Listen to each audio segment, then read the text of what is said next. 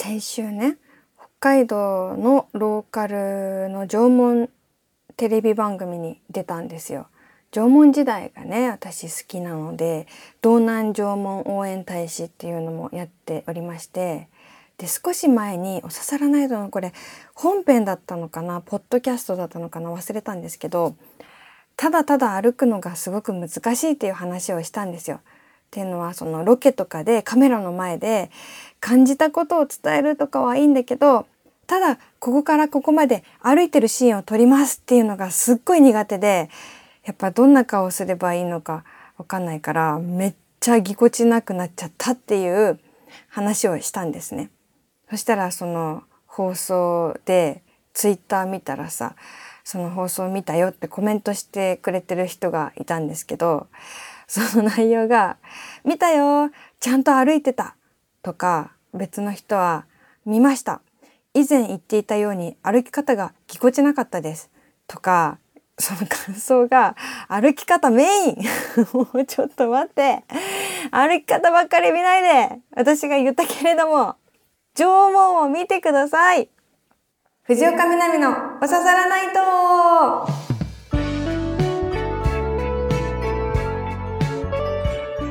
皆さんヤッホー藤岡みなみです。今週もポッドキャストオリジナルでお送りしていきます。ハッシュタグは番組本編と同じおささらないとつけてつぶやいてください。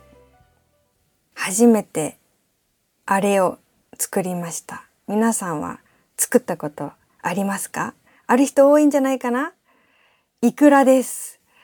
筋子をほぐしてイクラにする作業。これをねイクラを作るって言いますよねみんな。私やったことなくて実は。でずっと思ってたんですけどイクラを作るって言うじゃない？イクラ作りましたとか。イクラを作る？イクラを作るってさおかしくないと思って言い方。筋子から外しますとかさ醤油漬けにしますだったらわかるよ。イクラを作るってさなんかさ鮭しか言っちゃいけない言い回しじゃない？人間がイクラを作るって相当おこがましいんじゃないかなってやったことないなりに私は思ってたんですよ。そしたらさ今年さ筋子が安いらしいですね。もう筋子が今年は安いぞって聞いてさパッと思ったことは何だと思います？騙されないぞって思ったんですよ。だってもうこっちはシャインマスカットで知ってるんだ。今年は安い今年はシャインマスカットが安いってねこう噂ばっかり巡って近所のスーパーでは当然のように高い。いやーあれ何だったんだろう。でもね冗談ですよ。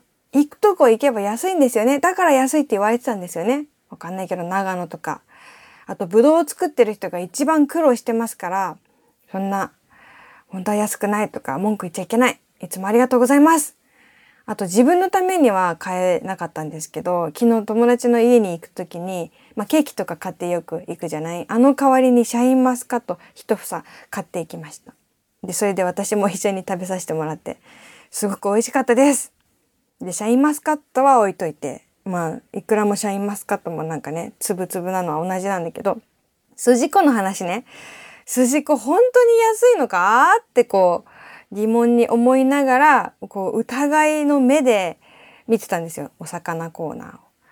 したらねやっぱりなかなかね、まあ、そもそも売ってないとこもあるしなんかやっぱりそんな安くないんじゃって思いながら、まあ、数日過ごしてたんだけどやっとね最近あこれは安いのではっていう筋子を見つけまして1700円だったんですね。で1000円台で見たことなかったから、まあ、よく考えたら小さくて、まあ、それなりの大きさしかないから当たり前だったのかもしれないけど、まあ、これだったらうんただイクラが食べたいっていう気持ちだけじゃなくて私も一度は筋子からイクラを外してみたいっていう好奇心もありちょっと買ってみたんです。思い切って。うん、でやり方知ってます？あのただ外すだけじゃなくて40度のお湯にこう塩を入れてほぐすってやり方とかあとはねなんかこう70度だとか50度だとかね人によって違うんだけど、まあ、40度がやりやすいらしいので40度のお湯を用意してそこでほぐしてでもこれね知らなかったけどすっごい緊張しますね。だってさ繊細だよ一粒一粒がちょっとこう力入れたらさ潰しそうじゃん。だからさいやこれどうしたらいいのって筋子を持ちながらすごいなんか動揺しちゃってさまあでもそんなことしてても始まらないからさ勇気を持って薄い膜をこうちょ優しく剥がしてでお湯も何度か変えてそしたら意外とこうあれよあれよという間につぶつぶのイクラになったんですね。でもさその時点ではいやなんかあれ？いやでもなんか違うなって感じの見た目なんですよ。そもそもイクラの粒が白く濁っちゃってるししわしわだしなんか元気ないって感じ。ふんって感じのイクラだったから、いや、これ失敗したわと思って、40度の温度がちゃんと40度じゃなくてもっと暑かったから、火が通っちゃったのかなって思うぐらい白く濁ってて、怖かったんだけど、その後言われるがままに、まあ、漬けだれというかさ、みりんと醤油となんとやら酒といろいろの混ぜ合わせた漬けだれにそのふんってなってるイクラをつけて冷蔵庫で数時間寝かしてみたんですよ。でいやほんと大丈夫かなと思いつつ数時間後にタッパーを開けてみてみたらあらびっくりもうさっきの姿とは思えないぐらいのイクラがそこにありましてパンってこう一粒一粒自信満々なイクラたち張りがすごいのよ。なんかさっきあった濁りもないし丸々と美味しそうなんですね。で、そこで見て初めて、あ、イクラができたって思いましたね。というのは、筋子から外すだけではイクラにはならない。あの、いわゆる綺麗な私の知ってるイクラにするには、ちゃんと醤油漬けにして、寝かしてっていう工程、作業があって、あ、これを経てのイクラなんだ。これがイクラを作るってことかってすっごい腑に落ちました。人間もイクラを作るって言っていい。私、イクラを作りました。すっかり秋ですね。というわけでコーナーに行きましょう。ドジの同人誌皆さんのドジ話を集めて同人誌を作りたいという野望を持ったコーナーです。おささらネームタラノスケさん。こんばんは、みなみさん、スタッフの皆さん。毎週楽しい放送ありがとうございます。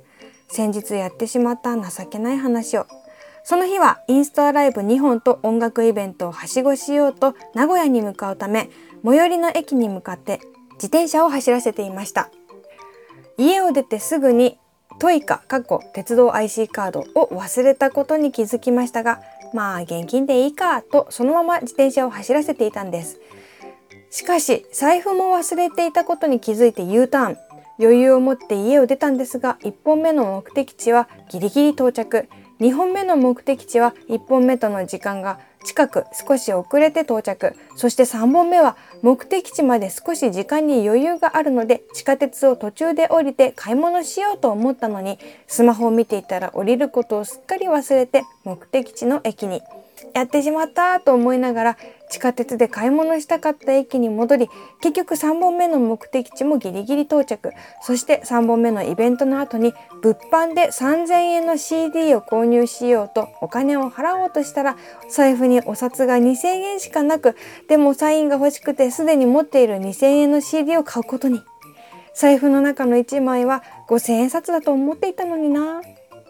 それでもいい気分だったのでその足で居酒屋へかなり食べて飲んでる最中にふと財布に小銭しかないことを思い出してこの居酒屋がカード払いができるかすぐに検索すると現金のみとの記載がコンビニでお金を下ろして無事に支払いをして帰路へ。帰りの電車で疲れてうとうとしてしまいふと目が覚めたらちょうど降りる駅。おお最後はドジせずに済んだと思って慌てて降りると外は雨。そして持っていた傘は電車の座席に。はい帰りの自転車はびしょ濡れになりながら漕ぎましたこれほどドジが重なるってことはこの後いいことがあるはずと思いましたが今のところは何もないですね。うーんドジな一日を報告していただきましたけれどもでもいいねこのタラノスケさんは。なんかさドジをやりつつも非常にご機嫌な方な気がしますよ。うん、私だったらもうどんどん元気がなくなっていって今日は何をしてもうまくいかないんだとか言ってさ思ってさすぐ帰っちゃうかもしれないしでもお金がなくてもギリギリまで物を買うし気分が良くて居酒屋に行っちゃうし なんか楽しそうでいいなってちょっと思ってよ。うん、いやありますよね。現金ね。なんか最近さキャッシュレスも多いしさふと現金が必要になると焦るっていうのはありますよね。うん、皆さんは最近失敗したエピソードとかドジな話はありますか？お刺さらないとはドジな話大好物でございますのでそういう話はぜひもう一番にお刺さらないとに送ってください。宛先は南アットマーク stv.jp です。続いて純喫茶南。ここでは本編で読み切れなかったお便りなどなどをまったり読んでいきます。カランコロンいらっしゃい。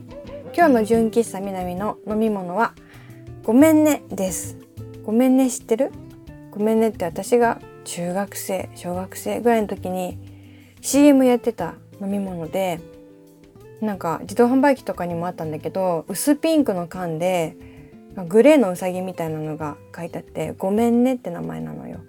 でなんか CM は歌だったかな？なんか歌えーなんとかのみたいな合唱してるみたいな CM でさ。味は何だったんだろうね？微炭酸だった気がしますけど、まあ、可愛い飲み物があったの。ごめんねっていう飲み物、うん、それを出します。はいごめんね。1通目。普通メールかな？これは。サイエンスハクションさん。南さんこんばんは。こんばんは。仕事の合間にこっそり急いでメールしています。かっこ小声。日曜日に放送された縄文の番組見ましたよ。そしてオープニングでもしかしてこれのこと？と思ったことが一つ。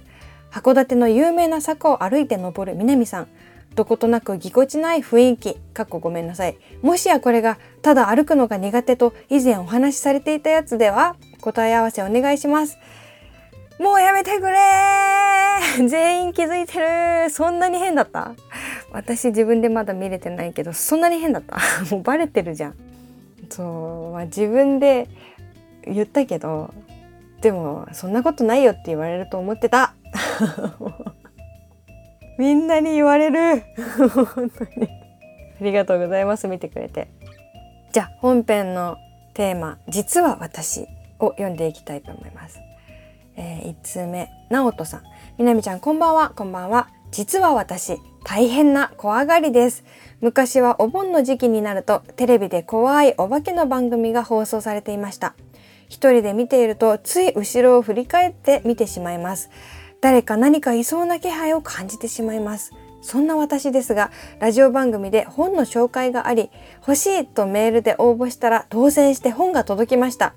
しかし本がとんでもない怖い表紙に題名が骨灰骨の灰と書いて骨灰でまだ怖くて読んでいません。お盆はとうに過ぎました。年末には手をつける覚悟です。あー怖いな なんで？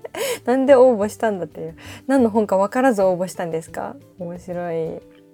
私はもう苦手ですよ。もう見ないですそういう怖いものは。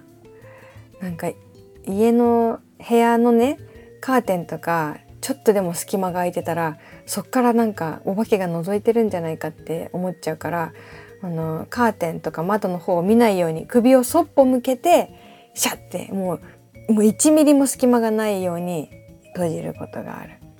あとは一人でこうまあビジネスホテルとかあの誰もいない家に帰ってくる時とか怖いすぎるから歌いながら入りますね。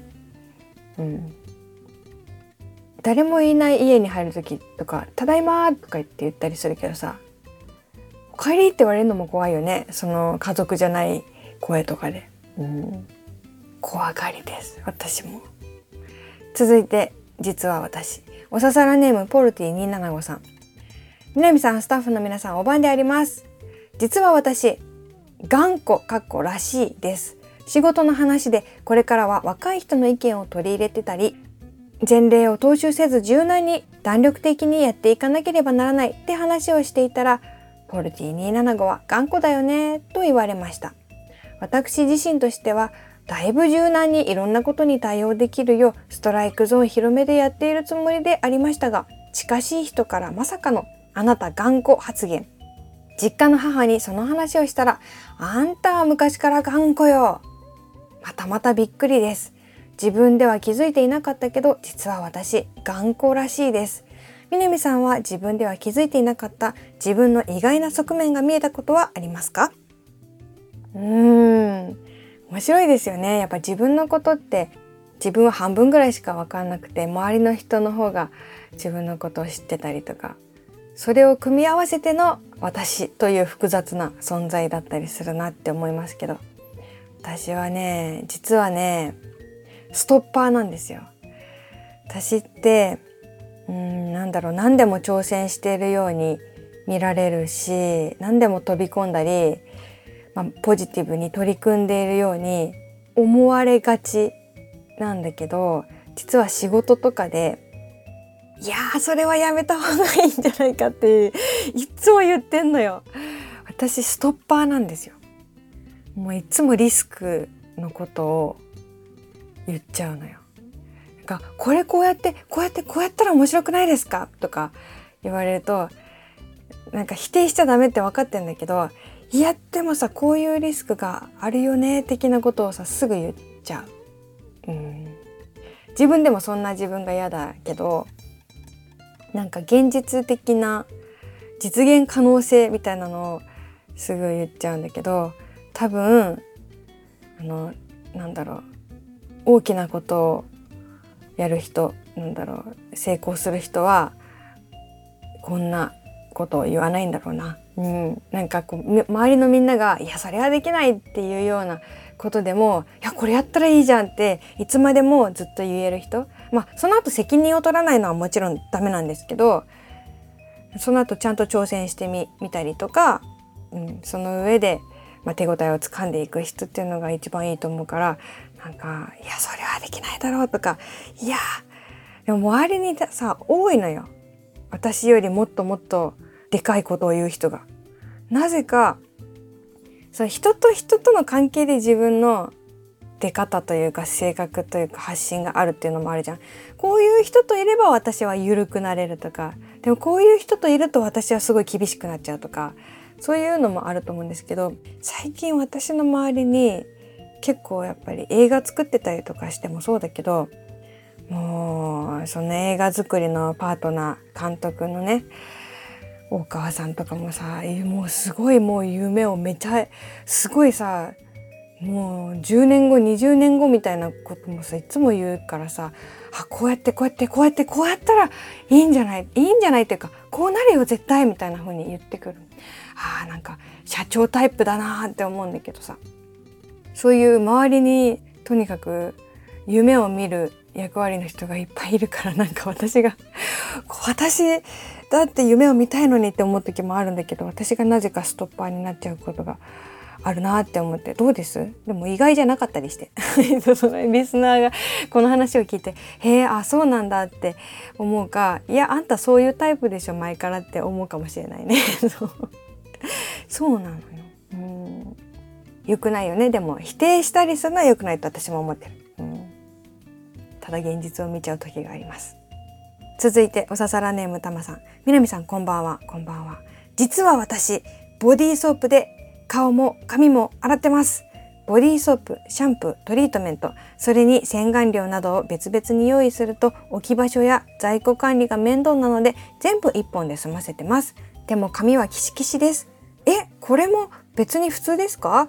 じゃあ予備にもう一つ。実は私、入浴後のバスタオル使ってません。バスタオルを毎日洗濯するのは面倒なので、フェイスタオル1本で全部済ませています。だけどホテルに泊まった時は自分で洗わなくていいのでバスタオルも使っています。私かと思った。私も少し前までボディーソープで顔も髪も洗ってましたね。で、バスタオルも使わずにフェイスタオルでしたね。それでいいと思ってたの。自分の髪も強いと思ってたし短いからすぐ乾くと思ってたんだけど最近さ久しぶりにここ1年いや半年ぐらいかちゃんとリンスを使うようになったね。うん。すごいいいじゃんリンスって。びっくりした。なんかさいやずっと使ってたんだよね。うん。子供の時も使ってたし。でもさどうせ流すのに一瞬つけて何になるとか思っててさリンスのこと。でもさ最近さあの思い立ってリンスをもう一回使うようにしたらさすごい髪まとまるじゃんと思って。寝癖のつき方が違うんよね。どういうシステムって思うんだけどリンスを使わないでシャンプーだけとかあとなんか海外で旅した時とかになんかもうボディーソープしかないからボディーソープで頭洗うとかもよくあったけどなんかそういう適当なことした翌日の髪の毛もうほんと爆発しててでなんか髪質変わったんだなとか思ってたの私自分のこと。でもリンスを使わんからやん。リンス使ったら全然癖になんないんだよな。リンスってすごい。藤岡みなみ35歳リンスってすごい。続いてラジオネームビーズワックス A さん。藤岡みなみ様こんにちは。こんにちは。実は私主婦です。主婦の婦は夫と書く方の主婦です。主婦になった経緯は省略しますが主婦になってみて感じたのは今まで妻が担当してきた家事全般の大変さです。これまでもたまに家族の食事を作ったり会社員時代の単身赴任で家事の経験はありますが気楽な一人暮らしと家族一緒の場合では全然違います。炊事、洗濯、掃除などと一言で言いますが、炊事は朝昼晩の献立と考えて、食料品の買い出し、調理から食器洗いなどの片付けまで掃除もトイレやお風呂場もあるしいろいろ出るゴミを分別してゴミ出し日に合わせて集積所に持っていき洗濯も洗って干して取り込んで畳んでしまって必要なものはアイロンがけもしたりクリーニング屋に持って行ったりその他家事に関する作業種類の多さは数えきれません。加えて子供が小さい頃はその世話もしていた妻にはただただ感謝の思いです。南さんや世の中の家事を担当されている方々には気づくの遅いよと叱られると思いますが時々手を抜きながらの主婦業に励んでおります。いやーそうよね家事って仕事だよね家事って。いつもお疲れ様です。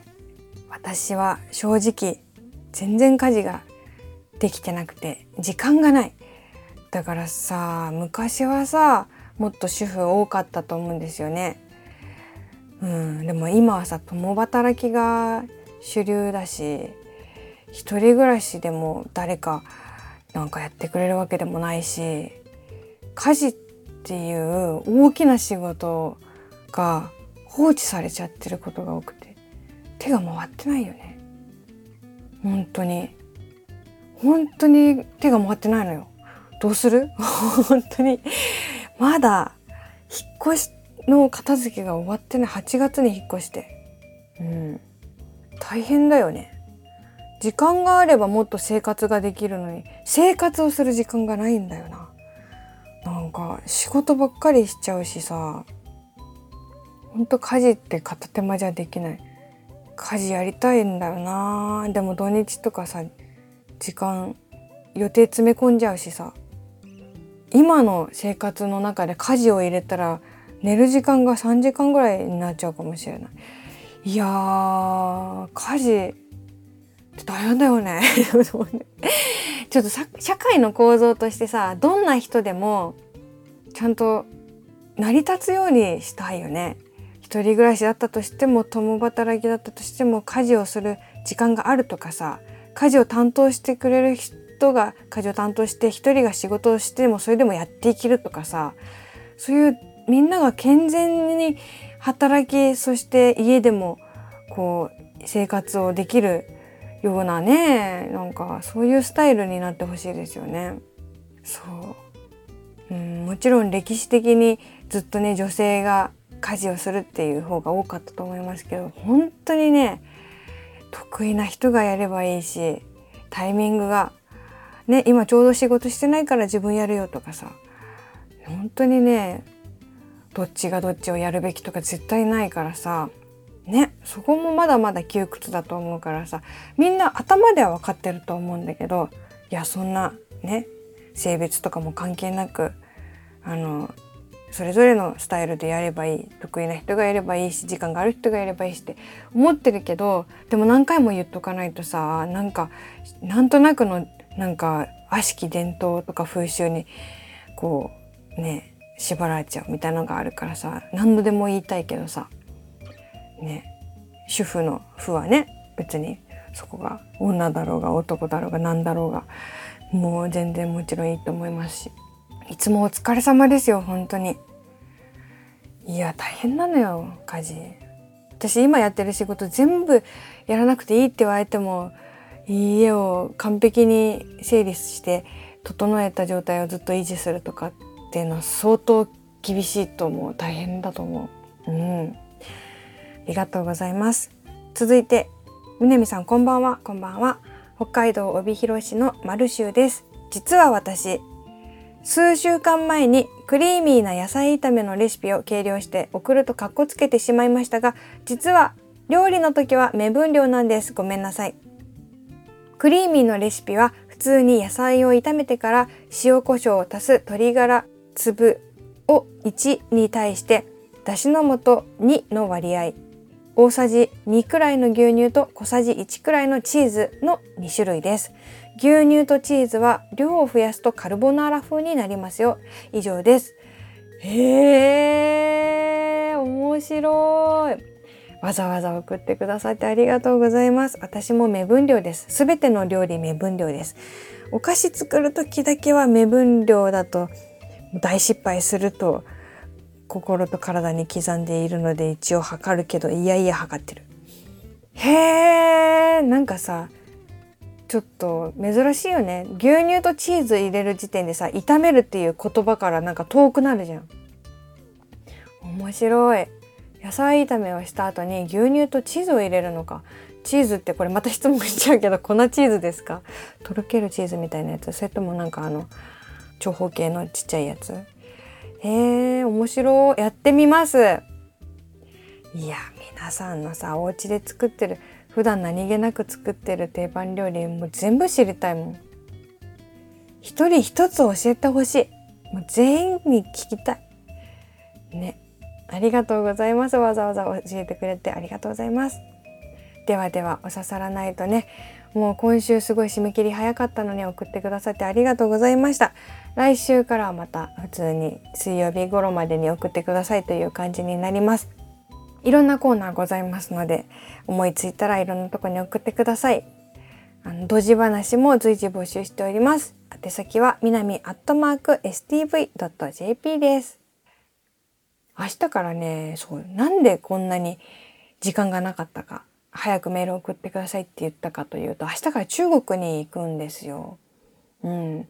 今日さ、お金を忘れたとかいう話ありましたけど、中国は本当にキャッシュレスが進みまくってるんですよね。市場とか、あと路上でライブしてるミュージシャンとかも QR コードを置いてさ、あのお金を投げ銭じゃなくて QR コードで払ってもらうって言ってた。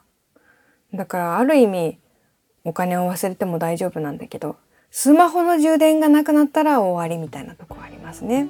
うん、多分いろんな面白いことがあると思うので、何か発見があったらまた報告します。ではでは。じゃあまた予言をした方がいいですね。そうですね。皆さんが明日スーパーに行ったらうん高確率で絶対とは言わない高確率でちょっとギリ手が届くかなぐらいのシャインマスカットオアスジコが売っているかもしれない。これは何の予言でもないよね。ただ噂を切り張りしただけだけど。ああとは散歩に出かけたらすごく好みの犬か猫にエンカウントします。かっこ予言というわけで来週もまたこの場所でお会いできるの楽しみにしています。お相手は藤岡みなみでした。またね